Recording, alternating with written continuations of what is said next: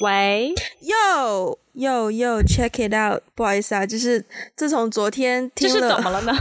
自从昨天听了那个淡黄的长裙、蓬松的头发，我现在还是穿着淡黄的长裙，然后沉浸在那个 Hip Hop R&B 的一个态度里面。Anyways，今天 我们来录节目。嗯、呃，有一个我们一直在私下对话当中常常出现的关键词，叫做 boundary、嗯、界限。对，然后我们今天终于要来为了它来正式录一期节目了。嗯，是的，其实界限应该感觉很荣幸。界，不用谢我啊，谢谢。嗯，对，其实这个 topic 蛮大的，就是它可以很宽泛。那我们之前最多聊到它的时候呢，就是在工作上，因为每个人工作性质不一样嘛。那你的工作可能比较可以规范的朝九晚六或者朝九晚五，然后下班之后可能不太会收到客户给你的信息啊或什么的。嗯、但我的工作呢，这个界限就可以比较模糊。嗯，比如说，我有一些客户，他是首先在海外的，他跟我本身有时差。那时差的问题，我可以理解。他的 working hour 可能他起床，我已经快下班了。那这个时候，他给我。呃，来邮件或什么的，我可以选择说，Well，我觉得我可以选择说，我下班之后不回，我等到第二天开始工作再回，或者是我当下觉得可以回，那我在下班时间也去工作，我 OK，就是看，我觉得我有选择权啦，嗯，对。但是呢，有的客户呢，他可能就不太有这个意识。他看到你没有回，特别是特别是有的客户加了你的微信，就觉得你签了卖身契给他一样，他就会 anytime 想到 any issue 都去给你发信息。嗯，我在这里要穿插引用一个例子。我知道你没有看 Friends，但是我还是要提及一个例子，就是强行接入是吗？对，因为我对于 Friends 的剧情已经就是滚瓜烂熟，然后我非常强烈建议艾菲去看，但是艾菲同学就是一直都没有找到一个契机。要，要看三十年前的剧有点难了，我在努力说服我自己。好，各位粉丝，如果有就是 Friends 六人行老友记的粉丝的话，可以在我们的 IG 留言，然后给我们多一些这个。声音让我们去怂恿艾菲来看这一部 超级经典的室内情景剧啊！好的，我已经隔着隔着声音，我已经感受到你的压力。不是不是，我现在脑袋上面就是有很多黑线。OK，没有什么，只是很多黑线而已。好，说到这个 boundary，回到我们的主题，那个 Friends 有一集的剧情呢，就是 Rachel，就是女主角，她。生了小孩，那孩子的爸爸是 Ross，嗯。那他们两个人呢，就是小孩刚出生，然后 Rachel 又是新手妈妈，所以她经常会因为孩子的一些情况就会很 panic，所以他常常就会打电话给他的儿童医生。嗯，那有一次呢，他在半夜两点还打电话去那个医生家里。然后打了几通电话之后呢，那个医生就他的太太接的电话，医生的太太接的电话，然后就请 Rachel 不要再打电话给他了。嗯、然后 Rachel 的医生呢，就那个医生，他的回复就是：我决定不再接待你这个病人。嗯，就是主动放弃你这个 client，嗯，对，有这样的一个情境。我一开始，因为我 friends 看了可能不止两次吧，就是第一次看，可能第一次、第二次看我都不会有什么体会，但是第三次、第四次看，我一方面觉得那个医生很有骨气之外，就是放弃自己的一个客户，等于少赚一份钱嘛。嗯、另一方面又觉得那个是我们应该有的态度。就是那个医生，等于他把这个 boundary 画的很清晰。就是我现在是我的私私人生活时间，你不要以工作，就是我不希望工作打扰到我的私人生活，特别是像凌晨两三点这种就更加敏感啦。对 对，所以我后来就会，我觉得在工作上划清我的界限是很有必要，而且我可以比较理直气壮。嗯，以前不太会，以前我很难，以前我觉得说服不了自己，就以前我会觉得工作嘛就要就是百分之一百的投入进去，但是现在就会觉得私人生活跟工作中间的那个界限要很明显的划分。嗯，我我觉得我这一枪还满腔热血的。是是是，我一直很想见缝插针，可是我找不到，没有缝，没有缝，对死死的。对，我我觉得关于工作当中的界限这个点，因为呃。我回国工作以后，我的感受是比较深的。虽然我也没有在国外说很正式的工作过，也只是实习而已。嗯，但是我回国以后，我觉得关于工作中的界限，一来是有一些文化上面的差别，就是我我 somehow 是真的是觉得，比如说以前在美国的时候，包括我在美国的那些朋友，现在在工作的那些朋友，他们也会把这个界限。就是画的很清晰的，就是我上班时间就是上班时间，我就处理工作当中的事情。那我下了班以后，我就不会再花更多的时间给我的什么同事啊、老板啊，或者是客户啊之类的。就下班就完全是自己的时间。Yep. 对，或者是他们也不会再去看工作当中的这些邮件，也不会说这么的 responsive。对，我觉得这里，我我我不得不说啦，我觉得这里是有一点关于。东西方文化的差异了，我觉得是有是有一些差差异在的。还有另外一个点就是说，我觉得跟行业有极大的关系。嗯，对，因为像比如说你刚刚讲到你的行业和我的行业是很不同的。我的行业其实下了班以后，不是说客户下了班以后不会找我，但是呢，这个问题是在于客户的下班时间跟我的下班时间是不同的。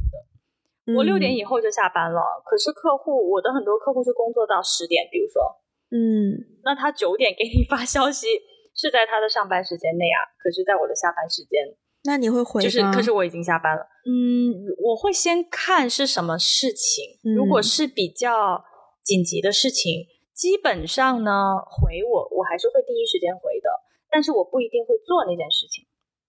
嗯，我可能会回一个说，哦，收到了。然后明天上班我会处理之类的，嗯，哦、呃，我会这样子，所以回其实我还是会回来，因为我觉得不回的话，也不能说是不礼貌吧。当然，我觉得有一个原因是因为我在做乙方嘛，哦，哦，所以是会还是会还是会回，只是说我我也会通过，比如说回复一条，我明天上班以后会处理，然后让他知道说。第一，我看到了你的消息；第二是，这是我的 boundary，我的 boundary 就是要我做事情的话，我是上班以后才可以做。嗯嗯，这是我可能这是我就是表达界限的一种信号。嗯，Gotcha。嗯，对，不过你刚才讲到，就是一个是时间嘛，就是工作当中的界限，我们常常会觉得。就是界限被入侵的那种感觉，其实就是在私人时间找你。对，但我觉得还有另外一种界限，也 感觉很容易被入侵，就是不在你工作范围内的事情。嗯，就突然找你帮他做一些不在你理解的你的工作范围内的事情。你说客户找你？嗯，对，或是同事啦，就是说，对，这种这种经历你有吗？我在工作上还蛮就是，虽然很很努力的营造一个比较 tough 的形象，但是 但是很可惜，我通常还蛮有求必应的耶。哦，是哦，对，就是可能也跟行业有关吧，因为很多我的。工作就是，嗯、呃，有的时候你比较难区分这份工作，就是这件事应该由谁来完成。所以如果对方请求我做，嗯、我如果当下能够立即分辨说这件事情，maybe 我的另一位同事更加适合 handle，那我可能会告诉客户说会转介。但如果我不太能 handle 的话呢，如果是客户找。我可能会先接下来，然后接下来之后再想办法说，是我自己把它吃下去，还是怎么样去消化这件事。但是这个东西，嗯、对，就是如果是在服务客户的角度的话，嗯，我很难拒绝耶。嗯，对，就 even 他让你做的事情是超出了你的，就是职职职责范围内，可能是帮他处理一些他自己比较私人的东西。这时候你会拒绝吗？那这样讲好了，以前拍电影的时候，我做副导演嘛，大家可能以为副导演就只是在场上现场的时候帮忙说，哦，哪一位演员啊五分钟之后到你，或者是怎么安排时间什么的。我们帮演员买咖啡很多诶，帮演员买早餐很多诶，就有些生活上的东西，因为就真的跟行业有关，因为当你拍电影的时候，你整个人其实你。就是不太可能有私人生活啦，除了你睡觉的时间，不然你都是为了为了要完成一部戏，你的你的心思、你的时间全部都是就是 devoted into this project，然后你很难划分，嗯、因为你把你的私人生活打理好，也是为了让你有更好的状态，能够就是在现场表现好啊。嗯嗯嗯，对，所以很多时候在生活上，我们会照顾演员，比如说确认他有吃有吃早餐啊，然后有吃饭啊，有定时吃饭啊，没有什么身体状况啊，如果有身体状况就要及时休息啊。就是在这个范畴内，我很难去分私人生活跟工作。嗯，对，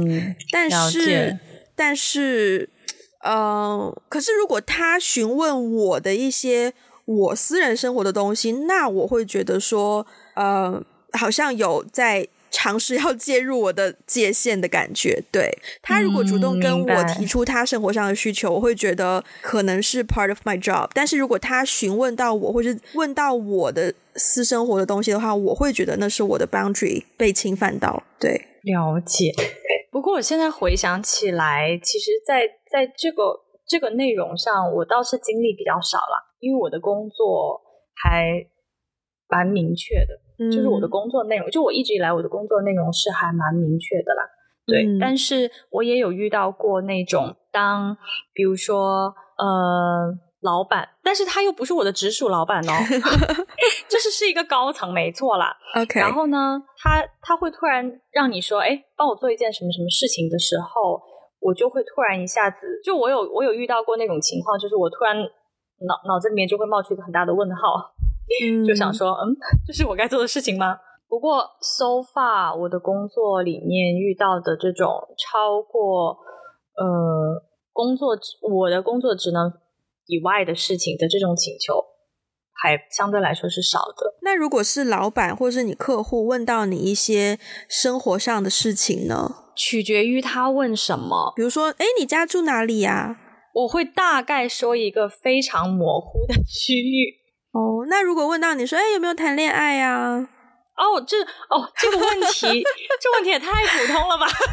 这问题在大陆很平常，哦、就是这个问题连面试的时候，当然就是说，首先面试的时候，我我刚开始回国找工作的时候，有一点不太舒服，被问到这个问题。嗯、呃，因为我在美国找工作的时候，从来没有被问过这个问题。对。可是我在就是大陆找工作的时候，几乎每一个 HR 都会问我这个问题。Huh. 然后，嗯，那个时候刚开始我会觉得有一点被冒犯，觉得哦，好好好隐私的事情，为什么要这样问？后来慢慢我自己工作时间长了以后，嗯，就是也会跟我们 HR 聊天啊什么的。然后我我就大概明白说，其实他们的工作内容也也不容易，他们其实并不想问这些东西。但是呢，对对于公司来说，对于很多公司来说，如果因为现在开放二胎政策嘛，就是如果他招一个呃女性员工进来，然后他们可能很快就就比如说结了婚，然后呢，可能很快就想要生小孩的话，那公司是会觉得。那那你产假一休休，就是可能一两年就过去了，就没有了。那相当于这个劳动力就不是特别的，嗯，对公司来说不是特别的 effective，所以就逼的就是很多 HR 都要去问这个问题。其实纵观我们前面，就是一直以来我们这个 podcast 成立以来，我们第一期节目就聊到过这个点。嗯，你在第一期节目就分享过，你回来找工作的时候遇到有 HR 问你，就是是否单身之类的问题，觉得有被冒犯到。嗯，对。然后我发现 boundary 这个问题，就是就是贯穿在我们的生活之中。哎，对呀，就是贯穿。是的。所以你刚刚讲的那个，就是说，比如说在工作当中被问到一些很私人的问题，我觉得我现在已经渐渐 习惯了。因为好像总会百分之九十的情况都会被问到，特别是这种，嗯、你有没有男朋友啊？这种问题很普遍。我不知道为什么，我不知道大家是处于一种八卦的心态，还是一种，嗯，不知道哎。尤其是年纪 年纪年长一些的，就是长辈们。那但是当你被问到的时候，就说现阶段的你，当你在被问到这些问题的时候，嗯、你的感受是什么？你会觉得，呃，我不在乎给你回答吗？还是你会有什么特别的感受或想法吗？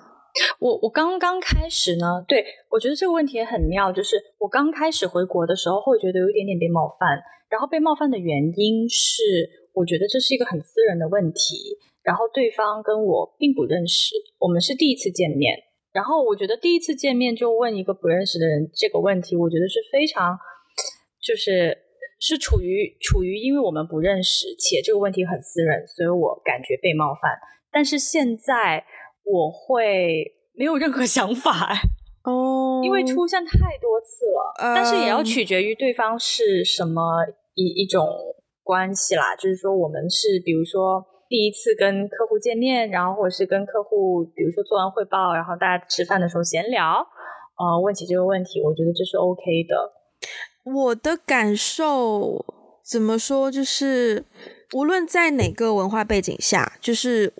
跟西方剧组也好，香港剧组也好，或是现在有一些大陆客户，或是大陆的合作方也好，无论在哪个场合，如果我被问到说，比如说你有没有男朋友啊，或者什么，我都会觉得他是在试图跟我建立一个不那么工作的关系，就是他试图从一个比较私人的方面去了解我是，是或者是跟我建立一种关系。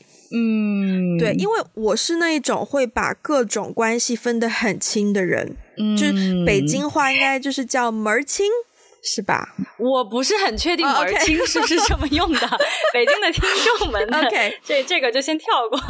对，所以其实我一直以来都还比较介意说，如果我跟你现在只是一个商务合作，或者是就是工作上的伙伴，嗯，那。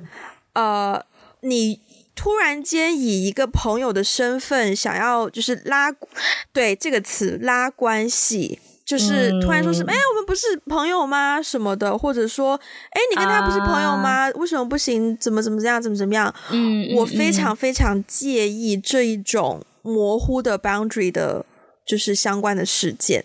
嗯，就是我跟每一个人，所以你其实是一个特例耶。就是不不不不不，我觉得你说的这种情况不是拉关系，是耍流氓。鼓掌。我言辞比较，我用词我用词比较激烈啦，但是我我其实并就是在我的，因为我们之前私下里讨论过这个问题嘛，就是在我看来，其实我觉得关系大部分情况下关系是会分得清楚，就是说。啊、呃，就是比如说工作上的关系啊，这朋友、这家人什么，就是这种大分类的关系是可以分得清楚。可是其实有的时候，我觉得不一定是这么清晰的。就是比如说像我跟我们公司现在的一些同事，在我们成为同事之前，我们之前也是就已经是朋友。那以前是朋友的时候，其实我们也是多多少少有一些业务往来的。可是这个业务往来并不会因为我们的朋友关系而打折。你你明白我意思吗？就是比如说我帮忙做一个项目，他该给我，比如说他该给我三千块钱，嗯，那就是三千块钱，并不会因为我们是朋友关系就少给我。反而因为我们是朋友关系，嗯，大家才会更加有那个默契说，说那我一定要给到你值得的这个嗯。价格。嗯，如果说他说这个项目预算有点紧，给不到你你的这个这个 hourly rate，嗯，那他会提前跟你讲，对，就是就是其实就是坦坦坦诚的讲说，对对对对，我们这个确实是预算有那个。就是说，你愿不愿意降低一些你的 hourly rate 这样子，那我就会有决定权，说我要不要参与这个项目。但是不管我参与还是不管不参与，并不会影响我跟他之间的朋友关系。所以重点是开始的沟通要坦诚啦。对，所以重点是你刚刚讲的那种情况，我觉得有点耍流氓。就是我不是说，嗯、我是说那位朋友，就是如果你刚才提到的那种情况，没有 specifically 指任何一个人哦，我先声明，很怕得罪人。我们现在举步维艰，就是有一种很害怕大家对号入座的感觉。嗯，对，我觉得那种就是说啊，因为因为跟你是朋友，然后就便宜一点啊，或者怎么样的找你干活。嗯，我我觉得有一点耍流氓了。嗯嗯嗯，对。好，所以以上呢就是一些 职场方面的关于 boundary 我们曾经聊过的一些一些内容。嗯，真的是从亲身 从亲身经历引申的一些 这个想法。我觉得工作 OK，工作是工作啦，但是呃，当你进入到当我们来到另外一个语境，比如说和男朋友，或者说比如说和闺蜜，嗯、或者说比如说和家人，家人对、嗯、我觉得家人的这个关系更难去划清那个界限，特别是在东方的一个文化背景下，对。因为我们从小就在家里长大，然后呃，通常如果不是说出来工作，对于大多数来说，对于大多数人来说，如果不是出来工作，可能你从小到大都是跟父母住在一起的。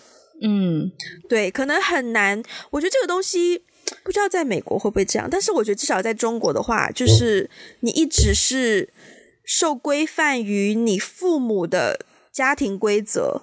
嗯。对，我觉得比较难的是，对了，最近全世界都在隔离，隔离的时候你就要被迫重新面对你的亲密关系，对，你就要被迫跟你的就是最亲近的人住在一起，然后真的是 twenty four seven。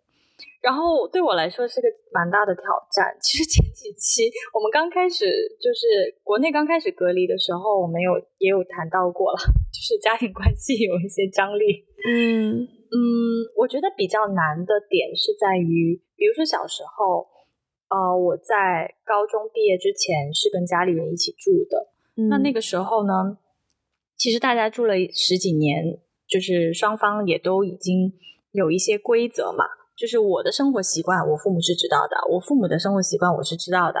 嗯，但是毕竟我已经离开他们生活有十几年了，然后我现在相当于在中间这十几年过程当中，我自己在外面念书，然后现在在在外面工作。其实我自己已经 develop 出我自己属于我自己的一套作息。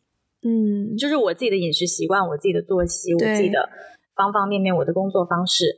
然后这个时候，我在就是回到家里跟父母生活的时候，就会非常的，真的是磨合的过程很艰难。嗯、然后重点就是因为那个界限，你很难跟你最亲近的人去说、嗯、，OK，这是我的界限，一二三四五六七，你不要，嗯、你不要，就是 cross my boundary。比如说像跟父母一起生活的话。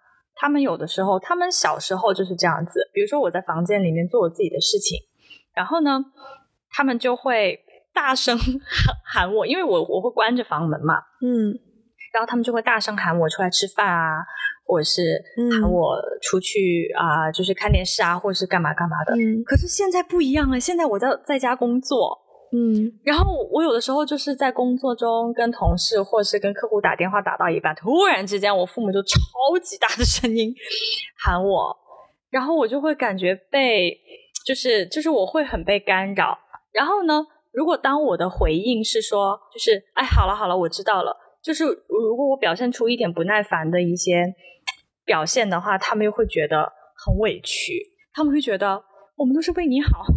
你怎么现在这么不耐烦？你怎么现在怎么怎么样？怎么？但是我又很难说跟他们厘清界限，说几点到几点是我的上班时间，因为其实有的时候我的上班时间也并不是很固定，对，对啊。那我很难跟他们说，哦，几点是几点，我的上班时间，你们不要来打扰我，怎么怎么样？这种话呢，其实挺难说出口的。嗯，所以就是我觉得跟家人的这种界限。还真的是挺难，而且有的时候还有一种情况就是，比如说，呃，父母他们有一些朋友的小孩，嗯，在找工作，嗯，嗯，然后呢，他们就会问我说：“哎，你们公司是不是在招人呐？你们公司有什么有什么就是职位吗？嗯，可以介绍给他朋友的小孩。”哦，先先发简历来看一下，我都这样回。是是是，但是。就是我，我当然也会这样子，但是他们常常会有一种，我我感觉是不是因为啊，我是他们的小孩，所以他们从朋友那边收到一些什么样的 request，就会直接丢给我，就好像就是说，哎呀，朋友嘛，你就帮个忙啊，就那种感觉。但是其实我不太喜欢，因为很尴尬啊，对啊，嗯，但是你你有你的方式去就是 deal with 这些嘛？就是你父母的小孩要找工作，然后就跟你讲这样子。我我其实通常会拒绝的，我我我也不会只就我可能都不会到那一步说把简历发过来，我可能会先问一句他是什么专业的，然后如果他如果如果我一听到就是这种完全不相关的 专业的话，我我会先拒绝。嗯，那我觉得如果是有一些相关性，嗯、那我说哦、呃，可以可以先呃认识一下这样，那那就挺好的啊，我觉得这个方就是。回应都挺好的啊，是，是，但是有的时候，但是其实我的内心真实的感受是，这种 request 不要再找我，这只是其中一个例子，但是就是会给我感觉好像是哦，因为我们有这种亲戚关系，所以呢，好像我我遇到一些什么样的事情，我就很好像很很很随意的我就找你帮忙。你让我想起来，曾经我跟我爸也有过类似的事件。就是他那时候有段时间自己创业，嗯、然后呢，他有一些东西要拍照片，就是包括拍影片，然后做影片，他就想找我帮忙，啊、然后我觉我就很直接的跟他说不要，嗯，就是我觉得会变得很复，我没有理由。你就直接拒绝，嗯，对我，因为我就我就觉得会变得很复杂，因为后期会有很多沟通的事情要发生，然后我们回到家，嗯、等于你可能会在我吃跟我吃饭的时候，你还要跟我讲说，哎，那个照片怎么怎么样，怎么怎么样，就嗯就很，我发现了一件事，就是我不喜欢 boundary 模糊这件事，我需要 boundary 永远很清晰。嗯，对，就是我是一个极度理性的人，所以哪怕是我在跟、嗯、呃，比如说我跟你有的时候是朋友关系，就大多大部分时间朋友关系比较多，但是可能有的时候要讲到一些 podcast 的东西，就会变成是、嗯、我会我会转换我的 mindset，然后就会跟你讲说，好，我们现在来聊一些关于 podcast 的东西，然后会换成另外一个身份去跟你对谈，嗯嗯嗯，所以我我自己会有那种很明显的界限的意识。你会你会突然切换，就是 casual Wendy，然后就是 professional Wendy。没错，没错。嗯，所以我会比较有意识的去去去坚守坚守我的界限。嗯嗯嗯嗯，或者如果你可能要 cross the boundary，但是我会有意识说，哦，你现在是我会我会让希望对方能够 get 到我的 message，就是说你现在在 crossing a boundary 哦。就是，嗯，你现在是，那你会怎么表示呢？通常可能会，比如说工作的时候，大家聊工作聊一聊，突然间他会问一句：“哎，所以 Wendy，你有男朋友吗？”我可能会开玩笑似的回一句说：“哦，所以你现在要跟我聊私事了是吗？”哦，对，嗯，对。或者说我们可能是家人，嗯、然后突然间我妈或我爸跟我说：“哎，那某某朋友要找工作。”然后我说：“哦，所以现在是就是要要开始，我我变成你们的人人力的什么 HR 了是吗？之类的。”嗯，就是我会，嗯、我总是会丢一句类似这样的话。你刚刚那句话，我我对我家里人讲很难诶。我要是讲了这句话，哦、我我获得的一个回应就是：“是啊。” 那我就会跟他说，我愿意还是我不愿意啊？哦，嗯，然后他，我可能也会会又会回到，就是又会获得一个回应，就是不管你愿不愿意，就是帮忙呗。哦，那就要开始，那就要开始吵架了，就不是吵架，就是深度沟通。嗯对，因为我觉得你不，我愿不愿意有我的意愿。然而，你当你不尊重我的意愿的时候，我觉得这是一个不平等的关系。嗯，对，嗯、就无论我跟你的关系是什么，我觉得我们都应该是平等的。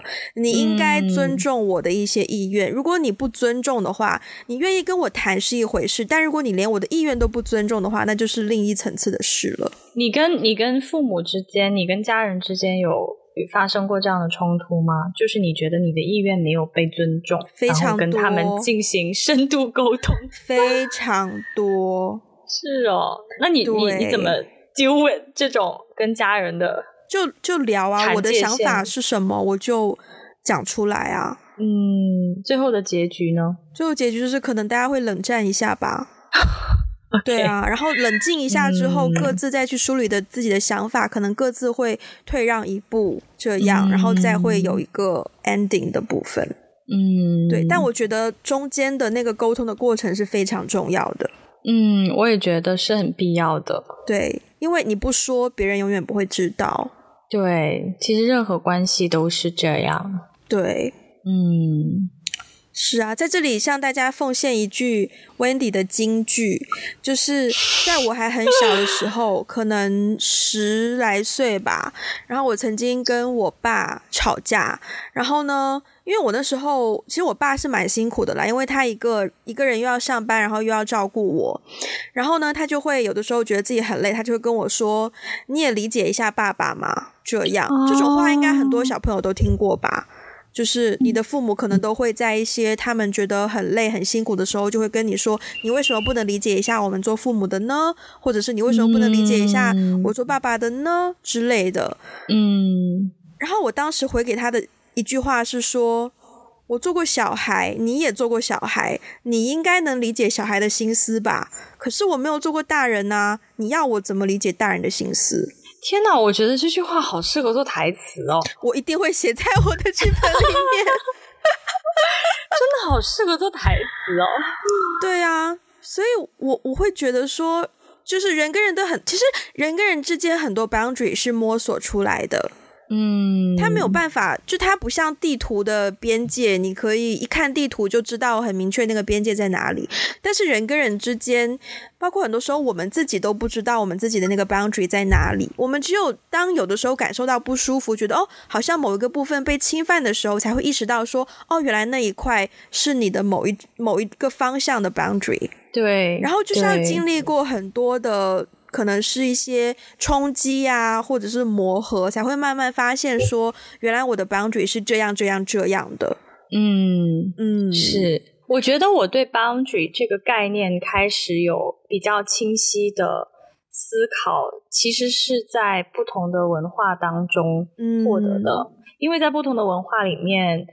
就是 boundary 对于不同文化的人的定义非常的不同，对。就是在在某一些文化里面，这个话题是个禁忌，但是在另外一些文化里面，这个话题完全就是嗯。nothing，对对对，对，所以其实是我开始对 boundary 的思考，是因为嗯换过一些环境，然后我才、嗯、我才遇到一种情况说，说哦，原来这个在你们的文化里面不太不能够聊，对，然后所以才后来慢慢会引申到。那我的工作的习惯是什么？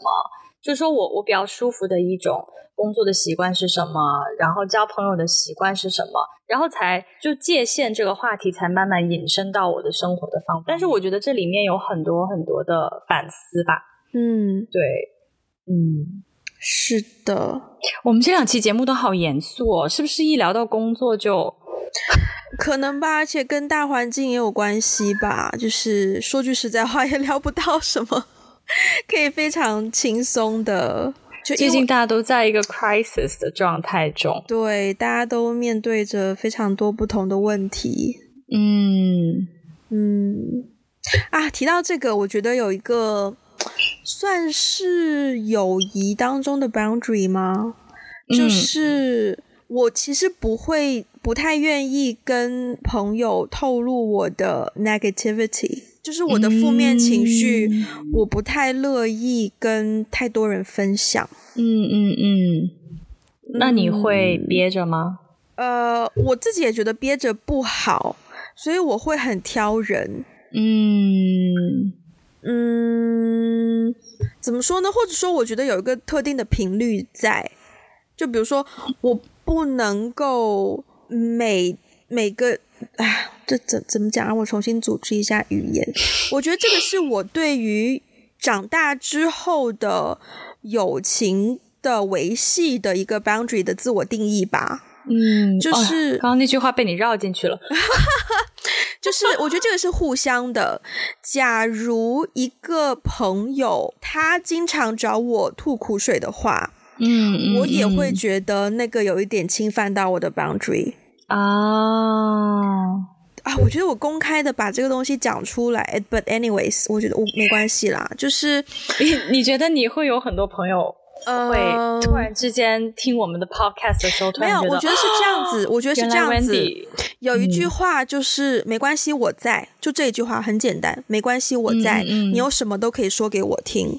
这句话，我觉得在你没有定义那个 boundary 的之前，这句话是没有价值的。嗯嗯嗯，我明白意思。对，所以我会越来越觉得，我我会越来越珍惜对我讲这句话的人。同时，我也会在跟朋友讲这句话的时候越来越诚恳。就是当我愿意把我的时间给你，听你向我吐苦水的话，我是真的希望你可以通过这种方式得到慰藉。我然后我愿意把我的时间就是送给你，让你去，哪怕是把我当垃圾桶吐苦水，我 OK。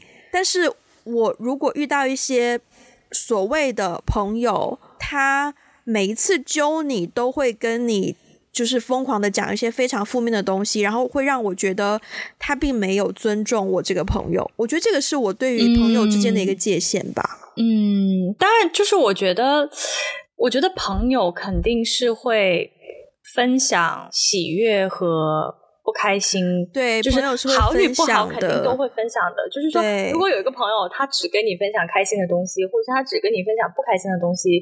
我都会怀疑，嗯，就我都会有点 怀疑我们之间的关系。是的，嗯，我觉得很难说有一个朋友他只跟你分享某一种情绪，但可能就是多与少吧，哪种比较多或哪种比较少，那有可能。对那如果他跟你分享的负面的内容比较多，是不是可以说明他可能本身就是有一点负面的人啊？我很难讲诶，我没有办法。很难讲哎，要取决于他有多少个朋友，就是他跟多少个人分享。嗯，我没有办法仅通过他跟我的互动去判断他是怎样的人。嗯，我只能判断说他怎么看待我跟他的关系，以及我会自己去判断我怎么看待我跟他的关系。嗯嗯，好理性哦。好理性哦，理性 Wendy。我一直觉得我是一个很感性的人，但是我越长大越觉得原来我是一个非常理性的人。我我觉得，不过呢，我我我其实个人不是很喜欢这些 label 啦。我觉得感性和理性，我觉得每一个人都有感性和理性的部分，是。只不过在我们对待不同的问题上，可能某一些问题我们会更感性一点，然后对待某一些问题会更理性一点。嗯，嗯，我觉得你都有啊。其实我也都是啊，就是我觉得大家多多少少都就是两边都是有的。对，在我看到小猫、小狗、小朋友的时候，就会瞬间变得非常的感性。对，就会突然变成一个我不认识的 Wendy，就是可能上一秒是 professional Wendy，我们就是在聊一些很严肃的东西，然后突然之间就啊，哥哥，就会这样。你现在已经模仿到我的精髓了，炉火纯青有没有？嗯。嗯，我觉得如果大家听这一期节目不够过瘾的话，可以去听我们前面有一期讲到这个距离感的问题，就当中我们也有 somehow 涉及到一些跟 boundary 有关的问题。那如果大家听完两集都觉得，哎，我还是有一些问题，觉得很模糊啊，很不清晰啊，你们两个干嘛不讲清楚？欢迎大家在我们的 Instagram 和我们的微博，还有我们的 blog 上面留言告诉我们，可以跟我们进行一些探讨。OK。我们的微博是打个电话给你 Podcast，我们的 Instagram 就是打个电话给你，然后我们的博客网址呢就是 we got a blog dot com，所以大家可以就是尽情使用这三个途径。对，可以都发是吗？所以我现在要进入结语的部分了，是不是？哦。是好，所以呢，如果你喜欢我们的节目呢，欢迎把它推荐给你身边的朋友。那如果你想要支持我们的话呢，可以就是在 Apple Podcast 给我们留下一个五星好评，并且留下你的评语。因为 Apple Podcast 的这个 rating system 就是 somehow 对于 Podcast 的质量来说是非常重要的。呃，不对，质量就是对于 Podcast 来说是非常发展。对，对于 Podcast 的发展来说是非常重要的。那我们现在有在 Apple Podcast、Spotify，然后然后网易云音乐、荔枝。还有喜马拉雅以及小宇宙等等平台，就是基本上都可以搜得到我们的节目。呃，你可以随便找你最习惯的系统去收听。然后还有什么？我觉得今天就是稍微微醺，然后后面那个逻辑就有点不清晰，就变成感性 Wendy 了。十八岁以下请勿饮酒，开车不喝酒，喝酒不开车。我觉得这句话比较靠谱。我们的听众应该很少有十八岁以下的吧？但是有很多开车的时候听我们的节目。嗯，开车不喝酒哦，喝酒不开车哦。好，那我们今天就到这边了，我们下次再见啦，拜拜。